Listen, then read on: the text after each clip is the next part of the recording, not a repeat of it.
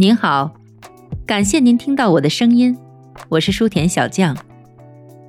如果说音乐是心灵的避难所，那么书籍则是生命的强心剂。希望我的个人读书频道可以填充您无聊的碎片时间，也希望我的声音能时常陪伴你我在书香文墨之中，润泽生活的枯燥，丰满彼此的余生。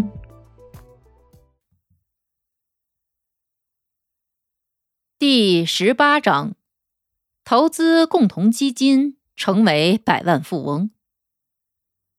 共同基金是什么？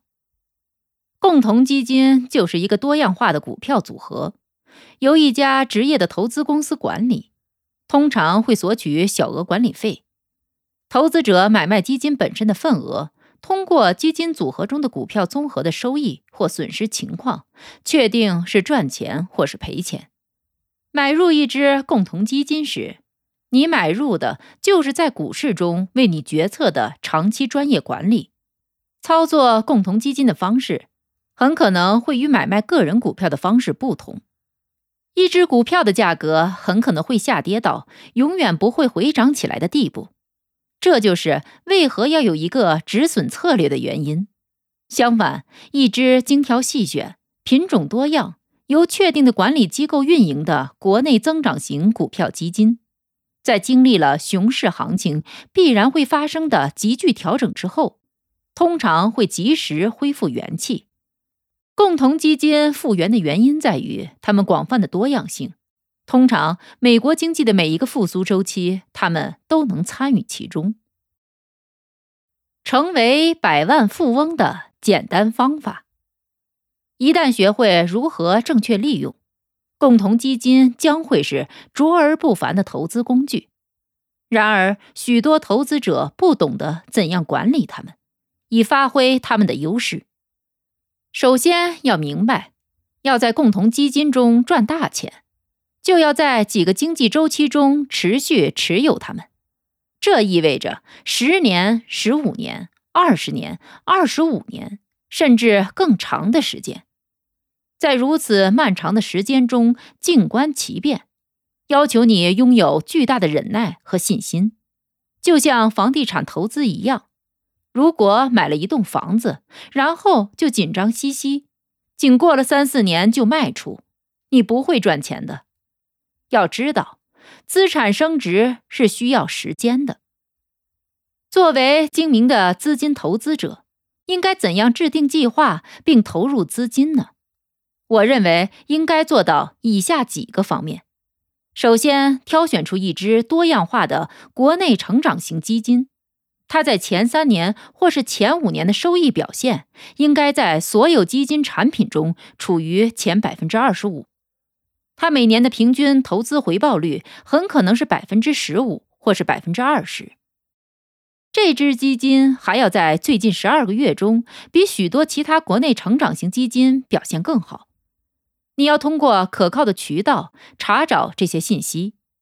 许多投资相关的杂志会调查基金的季度收益表现。你的股票经纪人或是图书馆中都应该有独特的基金表现排名服务。所以，对于你感兴趣的基金，可以得到一个公正的评价。投资者商业日报按照最近三十六个月的表现记录为共同基金排名。并且还会提供共同基金其他不同时期的业绩表现百分比。你要集中研究 IBD 排名为 A 加、A 或是 A 减的共同基金。在熊市行情中，成长型基金的排名情况会稍微被低估。你所选择的基金不需要每年收益表现都是前三四名，不是只有这样才会在十到十五年中获利丰厚。其次，你还应把股利和利得分红进行再投资，这样才能经过多年的投资，从复利中获利。神奇的复利，在共同基金的投资中，要发财必须要通过复利。如果你的投资收入自身能获取更多的收入，这种情况就是复利，它使运作中的总资本越来越大。经历的时间越长，复利产生的效果越惊人。为了在复利中获取最大的利益，你需要精选一只成长型基金，并且随着时间推移长期持有。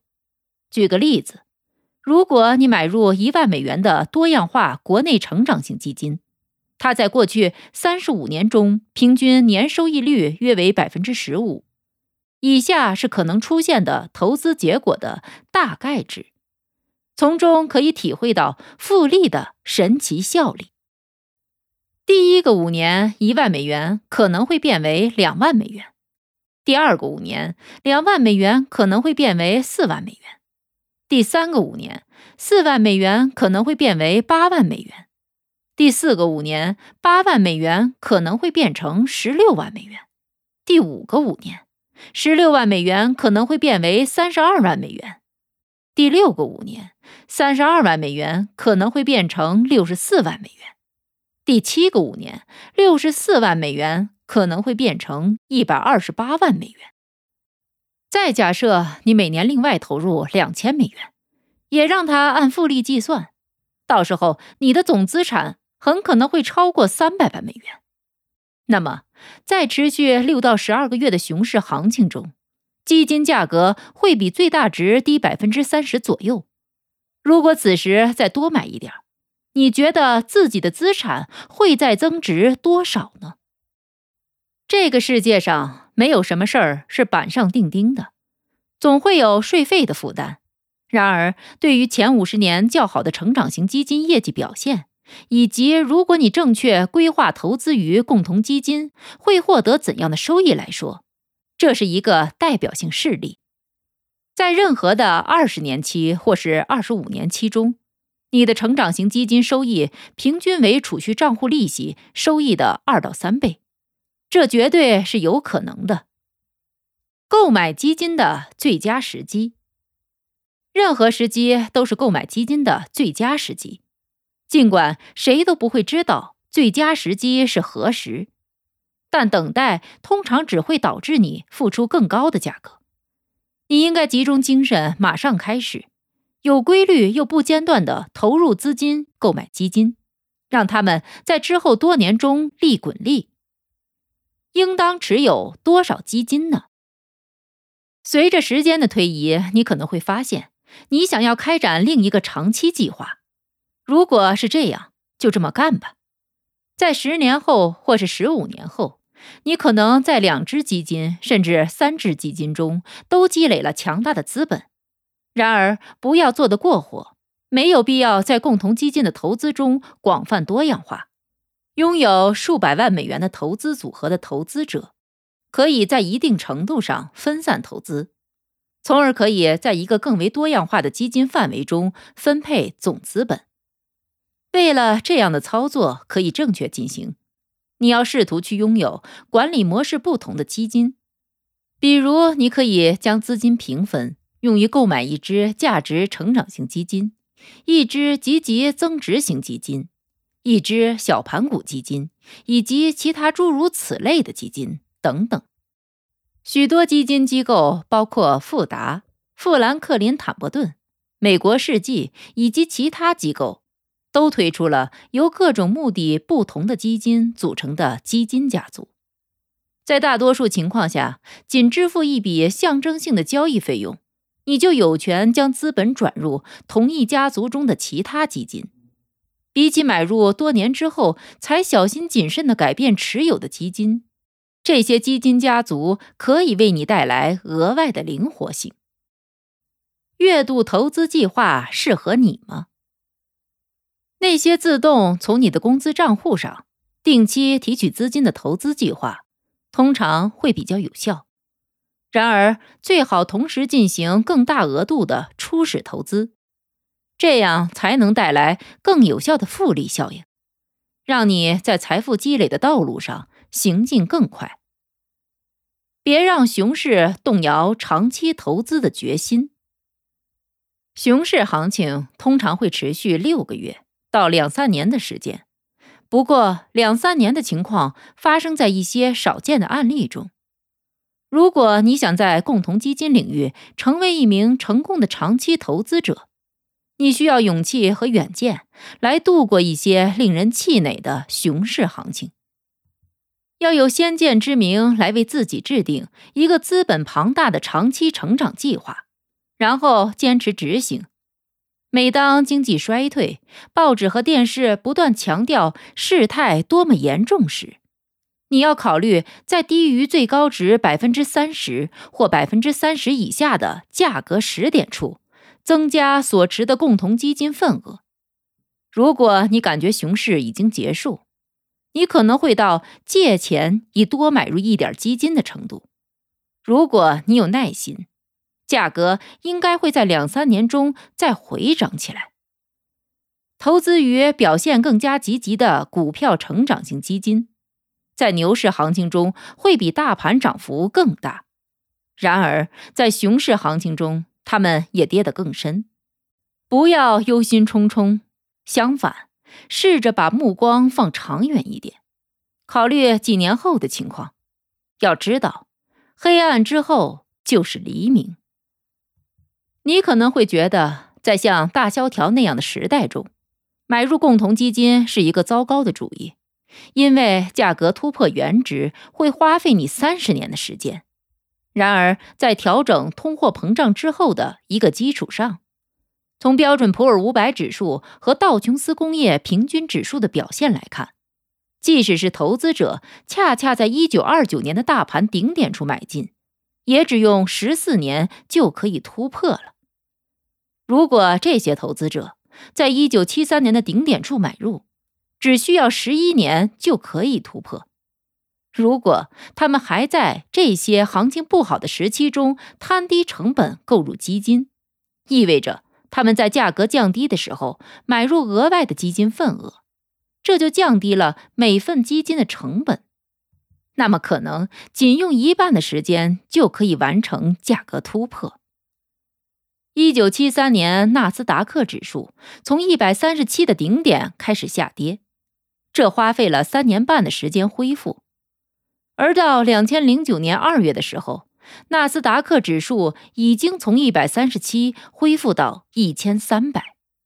甚至在行情最差的两个历史时期中，成长型基金也会反弹，而他们完成这样的行为所花费的时间，比你想象的。要短得多。换句话说，如果你经历了二十世纪最糟糕的市场时期，也就是大萧条，而你在大盘顶部买入，然后购买基金的美元平均成本就下跌了，那么即便出现最坏的情况，也仅需花费七年就可以完成突破。而在接下来的二十一年中，你可能会看到自己的资本增长将近八倍。投资共同基金可以使成本平均化，而长期持有将是一项英明的决策。这就是有利的证据。有些人可能会发现这令人迷惑，因为我们曾经说过，投资者不应该在股票投资中降低平均成本。它们的区别在于，一只股票可能会跌到零点，而一只国内的广泛多样化的专业管理的共同基金会在市场最终好转之后重整旗鼓。通常来说，共同基金的业绩衡量标准会参照标准普尔五百指数和道琼斯工业指数的变动。共同基金的巨大收益来自多年的复利效应。生命有多长，基金投资就应该持续多久。俗话说“钻石恒久远”，投资基金就该是这样。所以，买入适当的基金，并坚持持有吧。开放式基金与封闭式基金，如果投资者想买入，开放式基金会不断发行新的份额。并且，它们是最普遍的基金类型。不管净资产价值是多少，只要当前持有者想出售，基金份额通常都是可以按照单位资产净值赎回的。封闭式基金发行固定数量的份额，通常从持有者的选择权方面来说，这些基金是不可赎回的。但赎回行为可以通过二级市场交易发生。大多数封闭式基金在交易所上市交易。开放式基金会带来更好的长期投资机会。封闭式基金价格易受不确定因素和贴现的影响，从而低于实际的基金单位净值。收费基金与免收费基金，你所挑选的基金可能是一支收费基金，即收取一定的交易费用，或者是免收费基金。许多人更喜欢免收费基金。如果你买入的基金要收取交易费用，基金管理者会按你投入资本的规模提供相应的折扣。有些基金是后收费型的，当投资者赎回基金的时候收取交易佣金，目的在于不鼓励赎回行为。那么，衡量一只基金的交易价值时，你可能还要考虑这一因素。无论如何，基金的交易费用比你贷款买新车、西服。或是食品杂货所花的要少多了，你可能还要签署一项意向书来买卖规定额度的基金。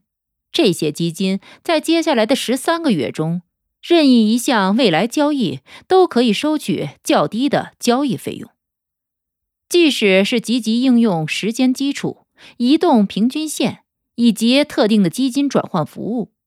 成功的免收费基金投资者也是少有人在。大多数投资者不应该试图交易免收费基金，因为很容易在买卖点的时机上犯错。还有，要长期投资于一只共同基金，交易费用也就微不足道了。收益型基金，如果需要分红收入。你会发现，不买入收益型基金对你而言更为有利。相反，你应该挑选能买到的最好的基金，并制定一项赎回计划，每季度赎回百分之一点二，或是每年赎回百分之六。赎回资金的一部分来自于红利收入，而另一部分来自你投入的资本。如果你选择了正确的基金。经过多年的投资，它会成长到足够的规模，从而足以补偿每年赎回的总资本的百分之六。板块基金和指数基金，避开那些集中投资于一个行业或一个板块的基金。这些基金的问题在于，行业板块一直都是时好时坏。然而，如果你买入一只股票基金，那么，在熊市行情的冲击中，或是该板块陷入低谷时，你很可能会遭受严重的损失，除非你决定在获得值得的收益时卖出它们。大多数投资者不会卖出，也就不会停止赔钱。这就是为何我不建议大家购买板块基金。如果你想要在共同基金的投资中赚一百万美元，你的基金投资应该被长期多样化，板块基金通常不适合于长期投资。如果你比较保守，选择指数基金会是你不错的选择。指数基金的投资组合与确定指数对应的投资组合非常匹配，比如标准普尔五百指数。指数基金在长期中已经跑赢了许多颇具吸引力的主动管理型股票基金。不过，我个人倾向于选择成长型股票基金、债券型基金与对冲基金。我觉得多数人不应该投资于债券型基金或是对冲基金。通常，股票型基金的表现会胜过债券型基金。然而，如果将这两者结合起来，结果只能是冲淡投资收益。然而，有些退休了的投资者可能会考虑对冲基金，如果他们希望少一些波动。全球基金与国际型基金，这些基金可能会带来一定程度的风险分散，将你投资于风险更高的板块的基金投资总额的百分比。限制在百分之十。国际型基金在一个表现不错的时期之后，会由于某些国家滞后的资本市场而遭遇几年的困境，而投资国外机构创造了附加的风险。从历史上看，欧洲和日本的股市表现都不如美国。大型基金的规模问题，资本规模对于许多基金来说都是个问题。如果一只基金拥有数十亿美元的资本，那么对于基金经理而言，一只股票的大额持仓或建仓都将变得更难。而且在推出市场时，或是有意图的获取较小额的、表现更好的股票持仓时，这只基金会不如以前灵活。出于这个原因，我会避开大部分规模最大的基金。如果你拥有规模最大的基金中的一只，它在多年内表现不错，而且它的表现依然相当不错，你才应该继续有它。记住，大钱通常都是在长期持有中赚来的。尤维尔·丹诺夫运营的富达反向基金，多年来都是管理最优秀的。大型基金管理费用与周转率，有些投资者花费大量时间计算某只基金的管理费用和投资组合周转率。然而，在大多数情况下，这样的吹毛求疵是不必要的。在我的经验中，表现最好的成长型基金中，有些周转率比较高。富达麦哲伦基金在表现最好的三年中，平均周转率高达百分之三百五。肯希伯纳管理的 CJM 资本发展基金，是一九八九年到一九九四年中表现最好的基金。在一九九零年和一九九一年，它的周转率分别为百分之二百七十二和百分之二百二十六。而之后集中投资于二十只积极管理的股票的 CJM 精选基金中，希伯纳再次表现卓越。不进行交易，你就不会成功，也就难以超越大盘。当他们认为某只股票被高估，或是担心大盘行情或特定板块运作，或是发现另一只更具有吸引力的股票时，好的基金经理会卖出这只股票，雇佣专业人员就是来做这些事儿的。而且，基金公司支付的机构性交易佣金率是非常低的，买入或卖出股票一只只收几分钱，所以不要过于担心周转率。基金数年中的整体表现才是关键。共同基金投资者最常犯的五个错误。第一，较少坚持持有十到十五年；第二，担心基金的管理费、周转率或他支付的红利；第三，本应进行长期投资的时候，却被市场上的新闻影响；第四，在糟糕的市场行情中卖出；第五，过早的不耐烦，失去信心。其他常见错误。共同基金典型的投资者倾向于买入表现最好的、上一年度收益颇丰的共同基金，而他们没有意识到，在接下来的一两年中，历史实际上并不会重复。这支共同基金的表现结果很可能会糟糕得多。如果经济进入衰退，结果可能会更惨淡。这样的情形通常足够吓退那些不够自信或是想很快就变得富有的投资者。有些投资者会转向另一只基金，因为有人向他们保证这只基金更加稳定，或是近期的表现记录更热门。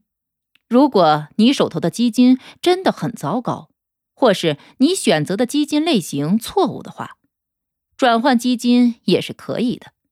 但是，过于频繁的转换很快就会摧毁你的投资，因为必须确保这是一项长期投资，才能够从中享受复利带来的好处。美国长期的未来状况通常是一项精明的投资。美国股市自1790年以来一直在增长，而这个国家未来也会不断成长，尽管可能会有战争、恐慌或是深度衰退。投资共同基金是在美国成长中获利的一种方式，可以在二十年以上的长期中保障你个人或是你家庭的财政前景。怎样利用 IBD 购买交易所交易基金？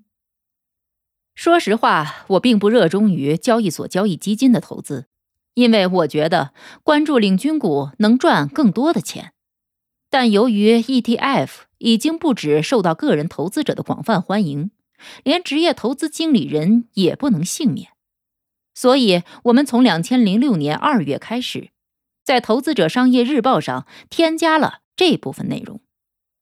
ETF 基本上是一种交易方式，类似于股票的共同基金，但它的透明度更高，具有税收优惠，而且花费更低。共同基金每天都会公布一次价格和净资产值，而 ETF 的价格是整天不断的起起落落，就像股票的价格一样。你能怎么对待股票，你就能怎么对待 ETF。比如说卖空或是交易期权，由于它特定的交易原理，ETF 相对于共同基金来说更具有税收友好性。当做市商需要创造或赎回股份。他们会收集期权的标的股票，然后与基金发行者交易新的 ETF 份额。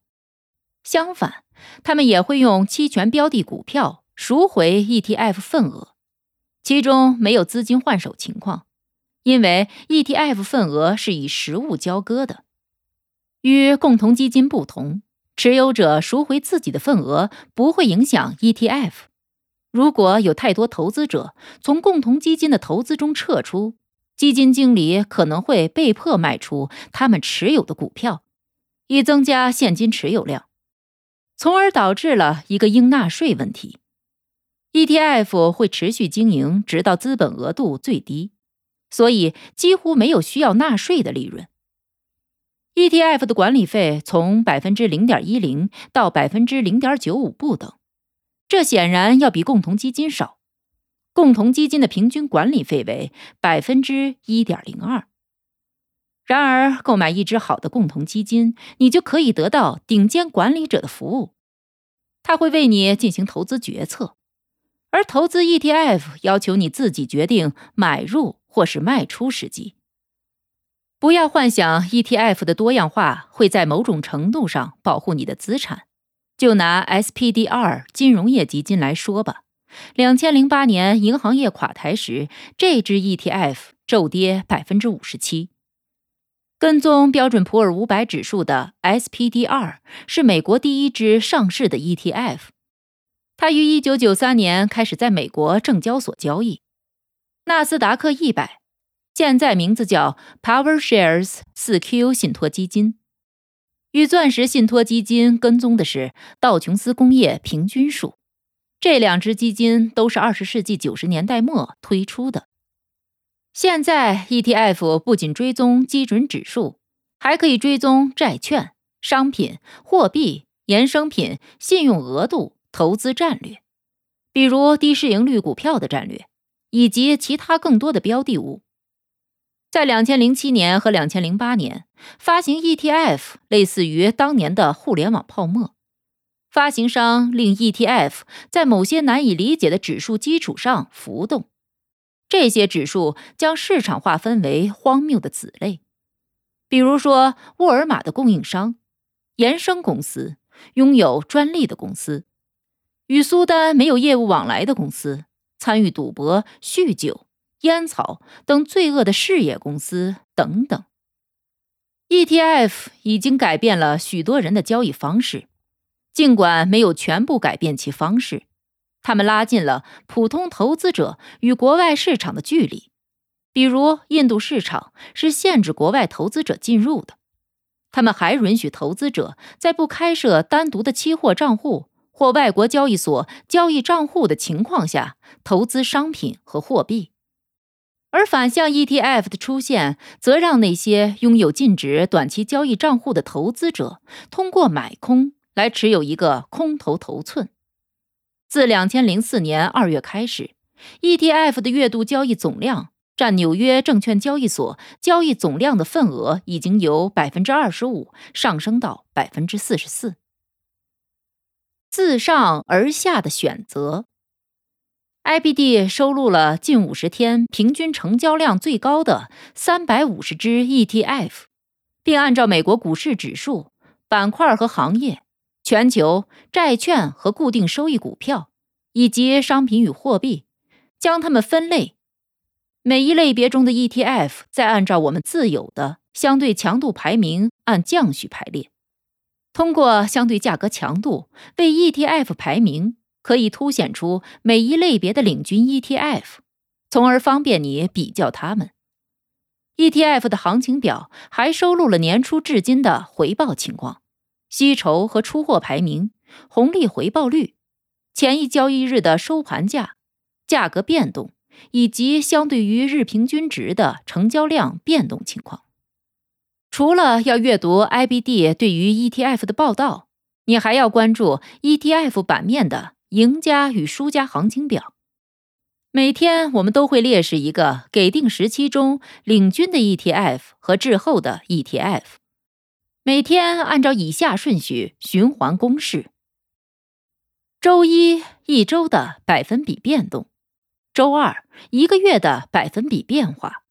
周三三个月的百分比变化，周四半年的百分比变化，周五一年的百分比变化。听众朋友们，本集播讲完毕，感谢您的收听，欢迎您关注书田小将的频道，我将持续为您更新，也希望大家能多多支持我。点赞收藏，您的支持也将成为我继续前进的动力。咱们下集再见。